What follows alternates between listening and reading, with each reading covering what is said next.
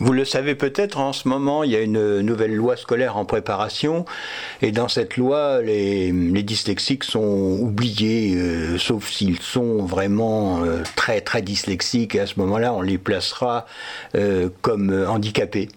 C'est-à-dire que cette loi va généraliser la dyslexie, quel que soit le, comment, le handicap que l'on connaît, on sera déjà classé handicapé si on veut obtenir quelques aides. vous voyez que c'est très grave. Bon, j'en ai déjà parlé, mais je, dis ça parce que euh, j'ai appelé euh, à l'aide un ami canadien, euh, Daniel Mathieu, qui est ancien avocat et un spécialiste du droit, donc tout en étant dyslexique lui-même. Hein. Je, demandais ses services pour nous aider à rédiger des lettres à l'intention des députés pour intervenir sur les méfaits de cette loi. Mais, mais là n'est pas le sujet. Le sujet, c'est que euh, Daniel Mathieu m'a dit qu'au Canada, il y a quelque chose de très intelligent concernant les, dyslexiques, c'est qu'ils sont classés en trois catégories.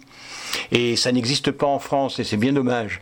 Et, la première catégorie, c'est une, euh, ça concerne les enfants qui ont une légère euh, dyslexie, qui ont du mal à écrire ou à compter ou à, à lire, mais ça peut se compenser facilement par des exercices, par euh, euh, l'intervention des orthophonistes, avec un, accompagnement régulier, quelques outils, et euh, la personne dyslexique, petit à petit, va se comporter dans la vie comme quelqu'un de, disons, normal, comme on dit entre guillemets actuellement.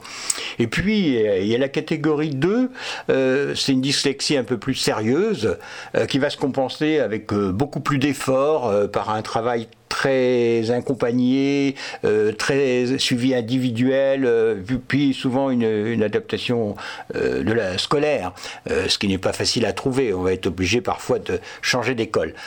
Mais là encore, les difficultés de, la dyslexie sont surmontables avec de l'aide.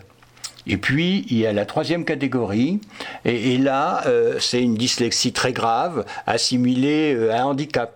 Et d'ailleurs, dans la nouvelle loi euh, scolaire, ben, ça serait bien que euh, on ne place les handicapés que quand vraiment euh, on est dans cette troisième catégorie où la personne a, besoin de mesures scolaires vraiment très particulières, un, individu, euh, enfin un accompagnement individuel qui va au-delà de la normalité. Enfin, je veux dire, ces difficultés de, de, ces dyslexies de catégorie 3 sont, sont très graves. D'ailleurs, tiens, j'ai reçu un mail avant-hier euh, c'est une enfant, enfin une jeune fille de 18 ans qui m'écrit Je ne sais pas lire ni écrire et j'ai 18 ans.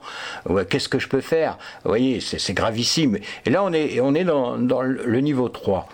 Et donc, euh, mon speech aujourd'hui, c'est dire, ben, est-ce qu'en France, on pourrait euh, copier, s'inspirer des, des, Canadiens? Je trouve que ces trois niveaux sont intéressants à considérer et, ça clarifierait bien les choses, et notamment euh, pour la nouvelle loi qui va, si elle est appliquée telle qu'elle, sera gravissime pour l'ensemble des dyslexiques.